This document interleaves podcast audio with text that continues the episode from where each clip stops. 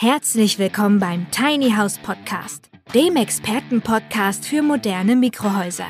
Von und mit Peter L. Pedersen.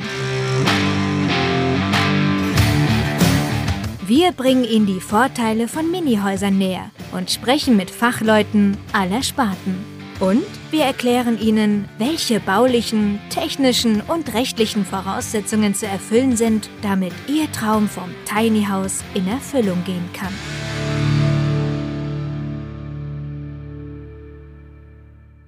Die Nachfrage nach Ferienwohnungen und Häusern steigt und steigt, vor allem seit Corona die Welt beherrscht. Zieht es immer mehr Urlauber in Unterkünfte, in denen sie sich zurückziehen können und in die Natur fliehen. Du besitzt eine Immobilie und möchtest dieses gerne für touristische Zwecke vermieten? Die Vermietung eines Ferienhauses oder Wohnung kann sehr lukrativ sein. So erklärt das Steuerberater Alexander Küppers in seinem Videospot und wir wollen hier besprechen, was das denn mit ortsveränderlichen Gebäuden, mit Mikrohäusern, mit Tiny Houses zu tun hat. Moin Moin, verehrte Tiny House Enthusiasten und heute wollen wir uns über professionelle Lösungen von und mit Tiny Houses unterhalten. Also bitte alle, die jetzt glauben, Minimalismus hieße, dass man mit sieben Kindern auf zwölf Quadratmetern heimisch werden will oder die dauernd mit ihren Häusern auf der Flucht sein wollen, bitte hier abschalten. Das hier ist eine gewerbliche Information. Hier wollen wir uns konkret über Renditen und steuerliche Aspekte unterhalten und natürlich über die Abkürzungen, die schon in der Überschrift stehen. Was heißt denn IAB? Was ist AFA? Was ist Leasing und so weiter. Doch bevor wir das Thema etwas näher beleuchten, hier ein ausdrücklicher Hinweis. Steuerliche Aspekte gehören grundsätzlich in die Hand eines zugelassenen Steuerberaters, sodass ich hier nur allgemeine Perspektiven vorstellen kann, die ihr selbstverständlich mit eurem Steuerberater genauer zu erörtern habt und genau zu prüfen habt, was denn nun für euch wirklich möglich ist in eurer besonderen Situation. Denn wenn es so einfach wäre, in einem Podcast konkrete, eindeutige Empfehlungen für jedermann zu geben, dann könnte wahrscheinlich auch ein Arzt am Telefon einen Herzinfarkt diagnostizieren. Funktioniert natürlich auch nicht.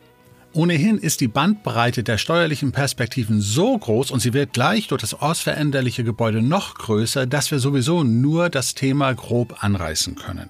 Und wenn wir hier die Ferienhausvermietung besprechen, so heißt das nicht, dass es nicht genauso mit einer Bürohausvermietung oder ähnlichen Lösungen machbar ist.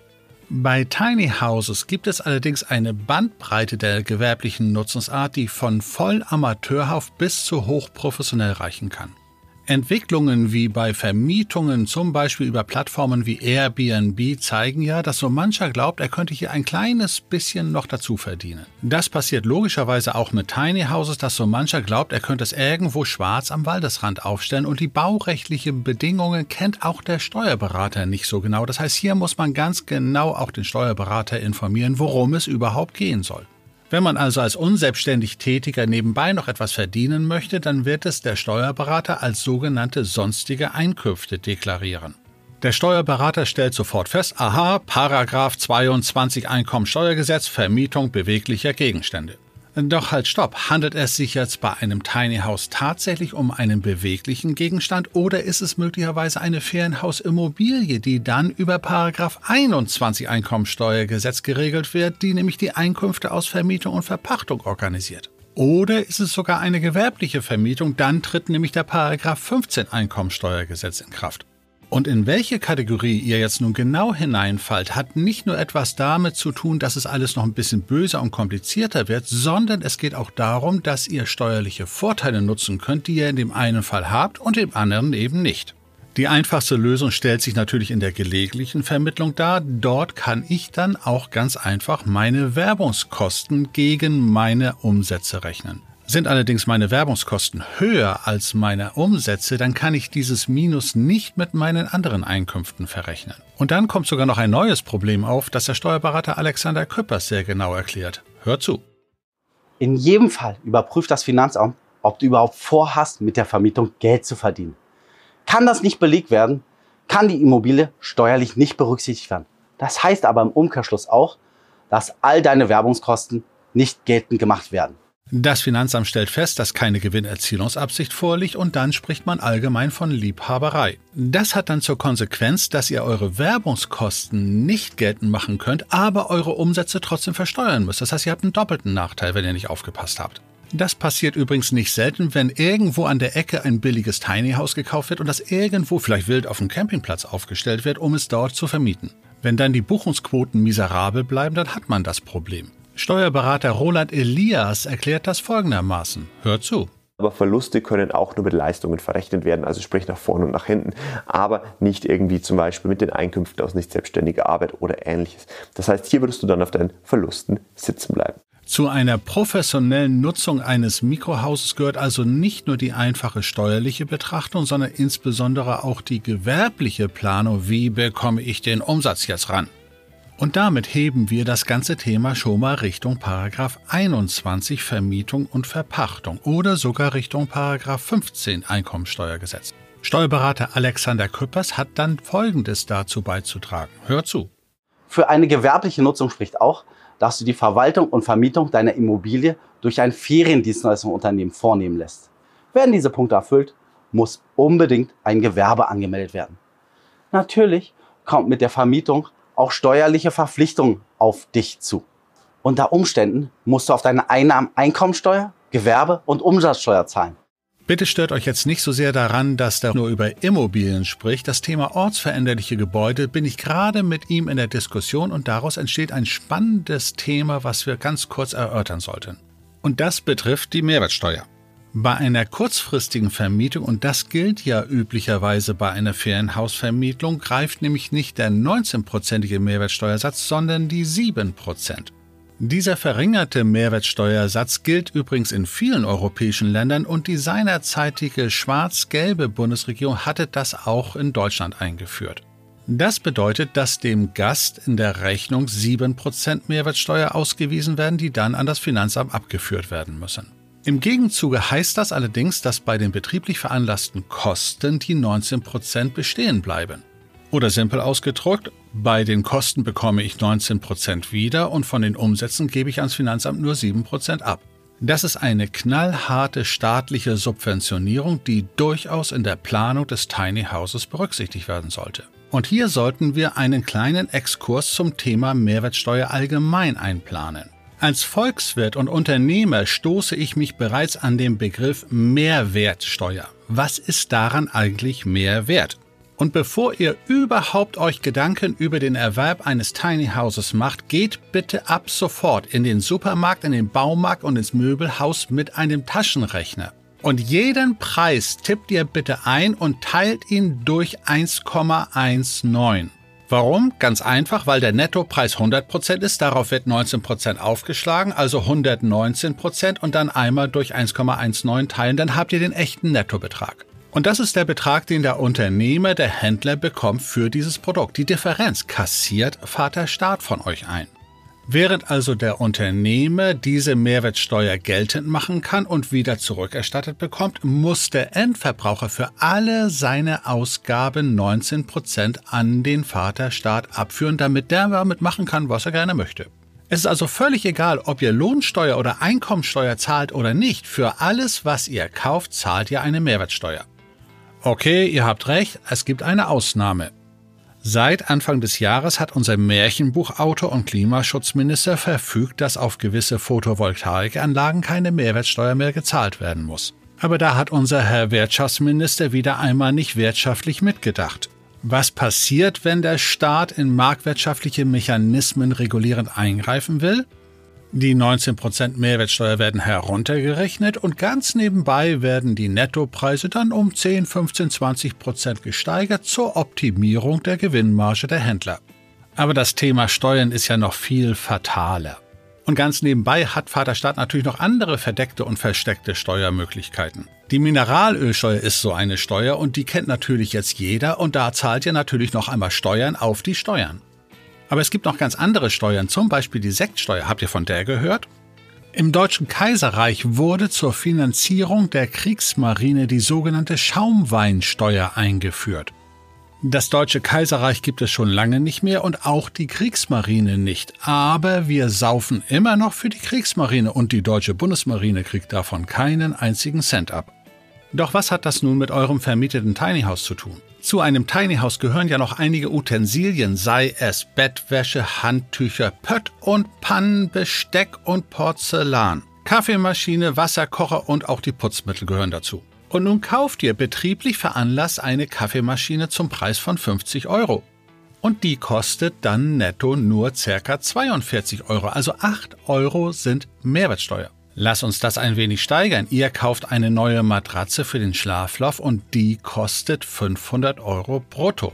Und die Mehrwertsteuer beträgt ca. 80 Euro dazu. Und wir steigern es noch einmal. Was ist eigentlich mit dem Kauf des Tiny House? Wäre es eine herkömmliche Ferienimmobilie, so gäbe es gar keinen Mehrwertsteuerausweis, die kauft man brutto für netto. Nicht so bei einem Tiny House, das kauft man wieder gewerblich mit Vorsteuerabzug.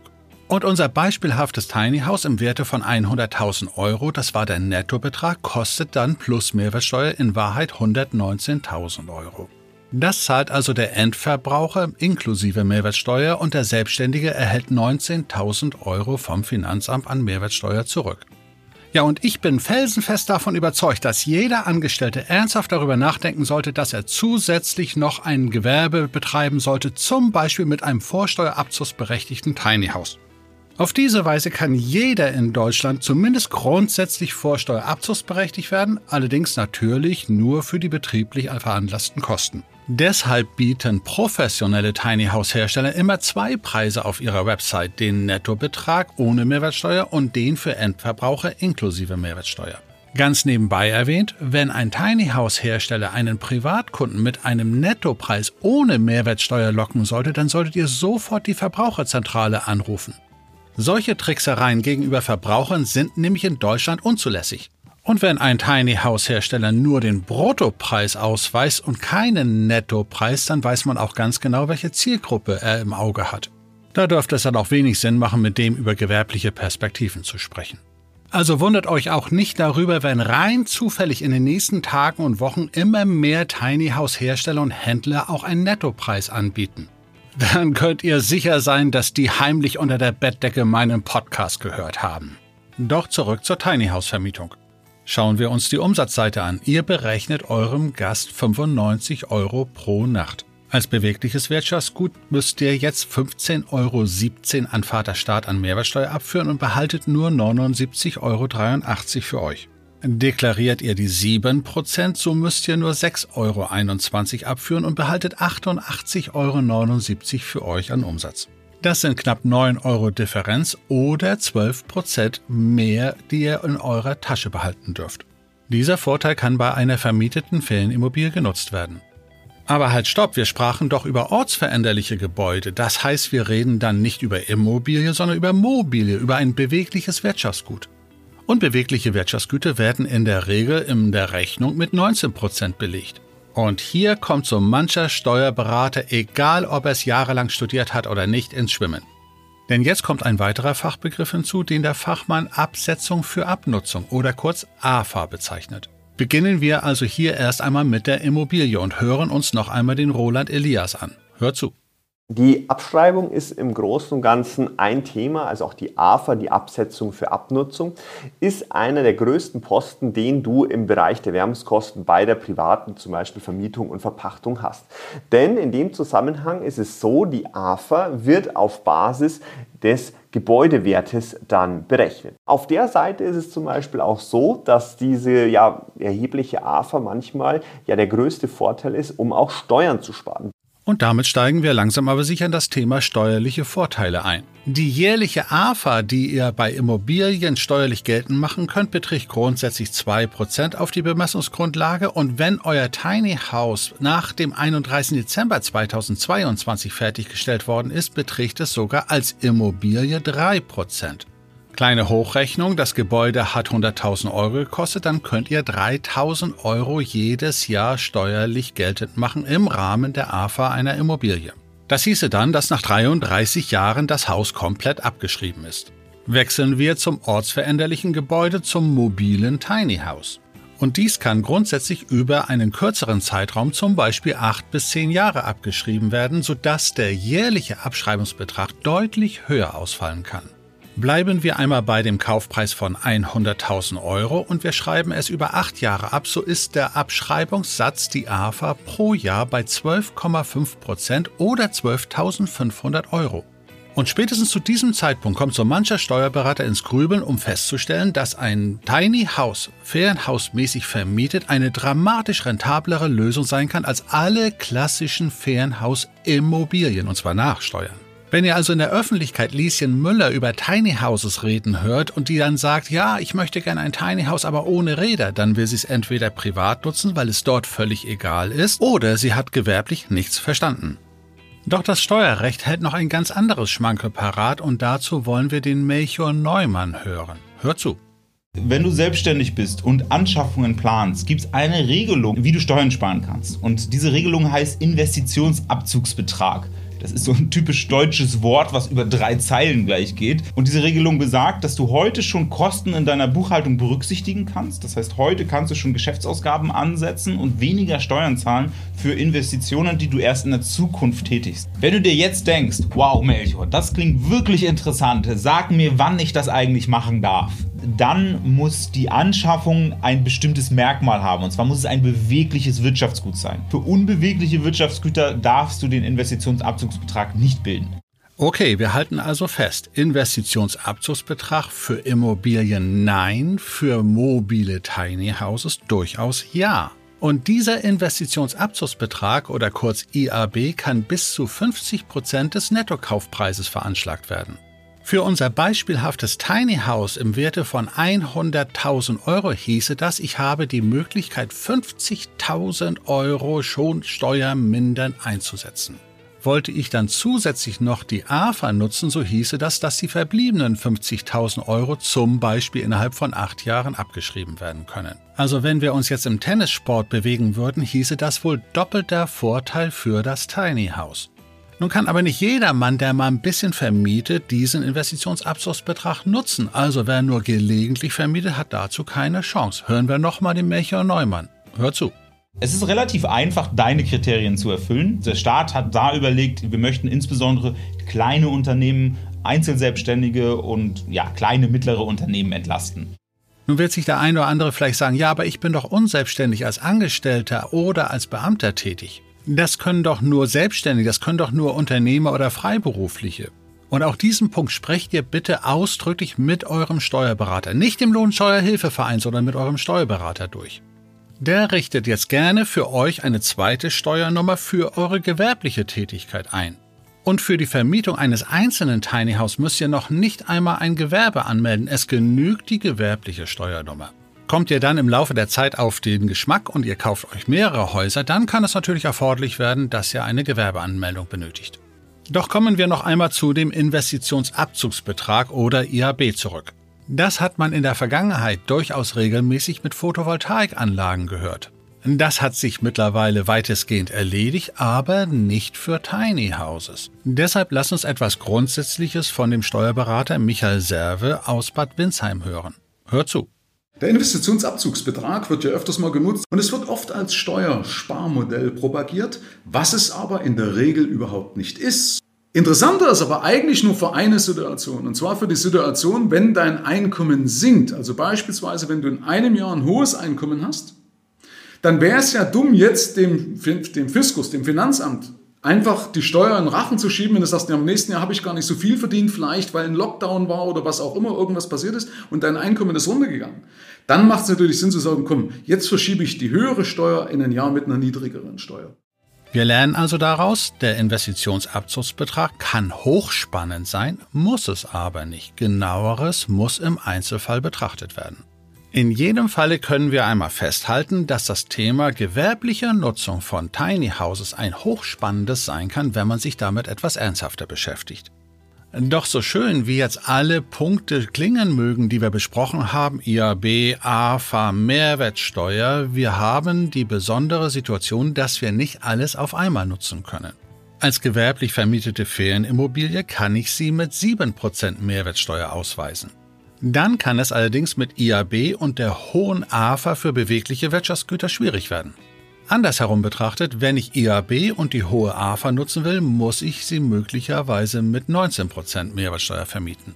Einen Sonderfall kann es geben, wenn ich mein Tiny House als Immobilie nicht über ein klassisches Hypothekendarlehen finanziere, sondern über Leasing. Dazu wollen wir einmal den Michael Ritzert von der Profi-Makler-Akademie hören. Hör zu.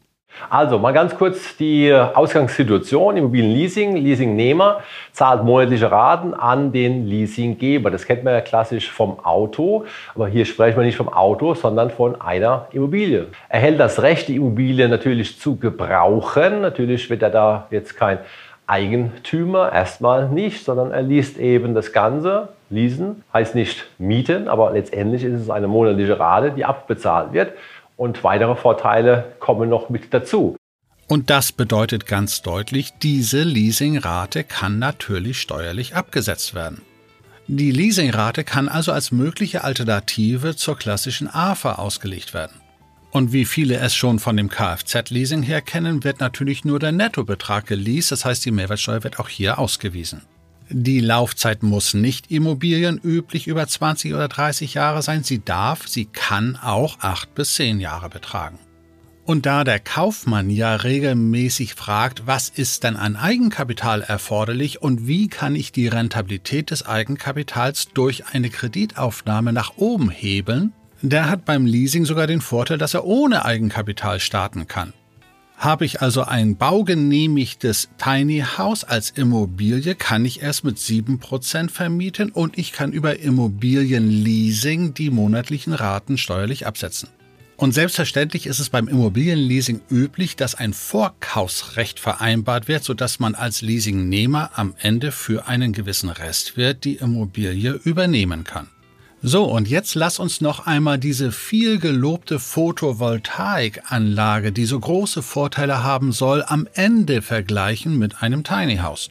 Was ist eigentlich eine Photovoltaikanlage nach acht bis zehn Jahren noch wert?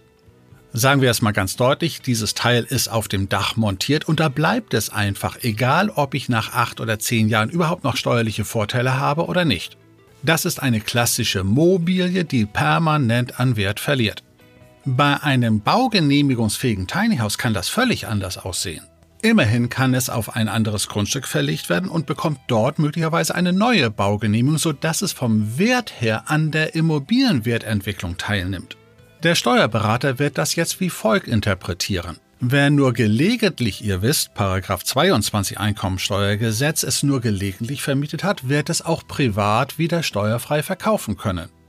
Wenn es allerdings nicht baugenehmigungsfähig war, sondern einfach nur ein ganz simples Tiny House privat vermietet, ist es die dürfste Version, die man sich überhaupt nur vorstellen kann, weil hier die Mobilie auch noch an Wert verliert. Man hat die Steuervorteile nicht und den Wert verliert man auch noch.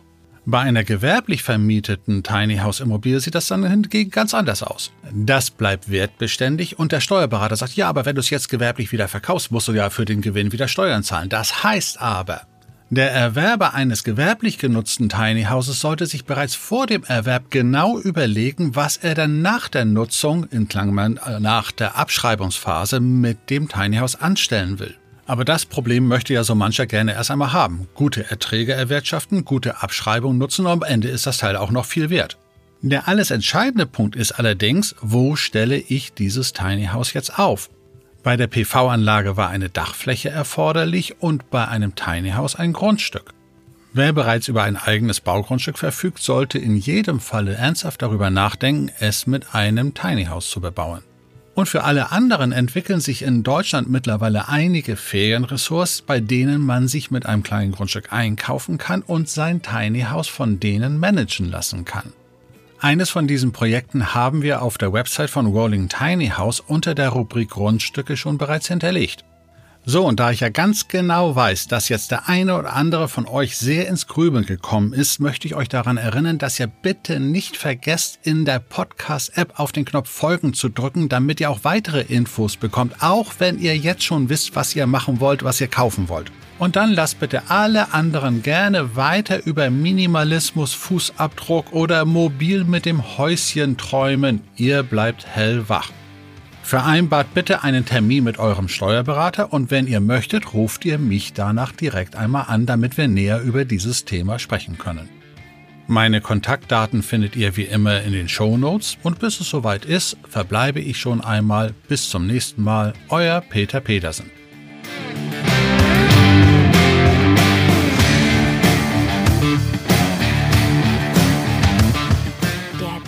House Podcast ist eine Produktion der Berufsakademie Mecklenburg-Vorpommern in Zusammenarbeit mit der Rolling Tiny House GmbH.